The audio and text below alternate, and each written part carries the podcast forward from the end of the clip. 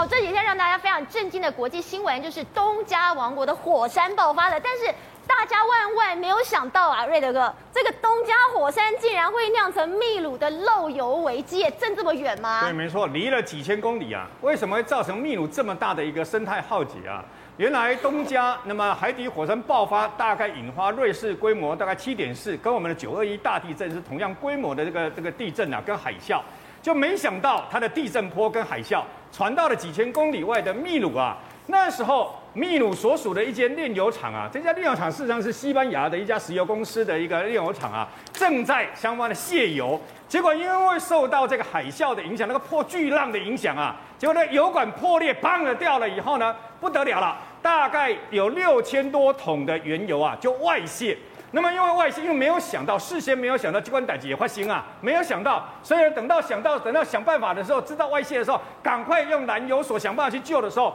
整个那么外泄了六千桶原油，不断沿着那么啊海滩不断的出去，现在已经扩散到总共有二十一处的这个海滩了。这个面积非常大，是两百七十个足球场的大小。对，大概有一百七十四公顷这么大，而且还在扩大当中啊。他们总共出动了一千三百五十个人，然后用各式各样的方式想办法要去把这些油给吸干。但你要知道，那么油在海上那是一个大的一个生态浩劫啊。那除了包括海滩被污染之外呢，鸟类大量的死亡，然后重创了他们的，嗯，当地的渔民几乎都靠捕捕鱼为生啊。所以你看，现在就装一些啊，这个海鸟啦，装这些来救他们呐、啊。呃，除了包括海滩被污染之外呢，鸟类大量的死亡，然后重创了他们的，嗯，当地的渔民几乎都靠捕捕鱼为生啊。所以你看，现在就装一些啊，这个海鸟啦，装这些来救他们呐、因为他们一旦被这个油污给弄到了以后，死路一条，所以他们必须救这些鸟类。然后呢，这些渔民啊，跟因为这样子没办法捕鱼啊，因为全部都是全部都是油污嘛，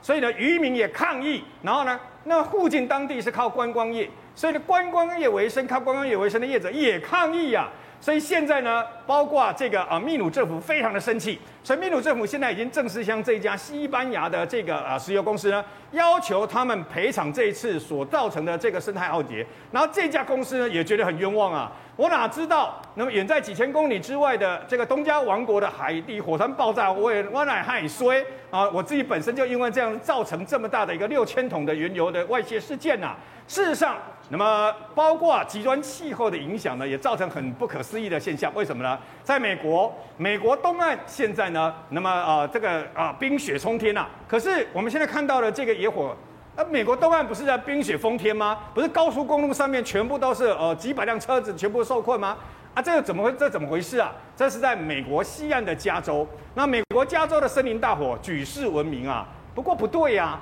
因为以前都是在那么比较干燥，或者是夏天，或者是秋天的时候呢，那么大火啊、野火啊一烧不可收拾啊。可是现在是冬天呢、啊，然后呢，紧接而来，在此之前还下过里面不断的这个暴风雪、暴雨啊，暴雨刚下过，气温又低啊，怎么会在这个时候森林大火啊？这个森林大火呢，总共也是烧了大概一千五百英亩以上，而且还继续在蔓延当中啊。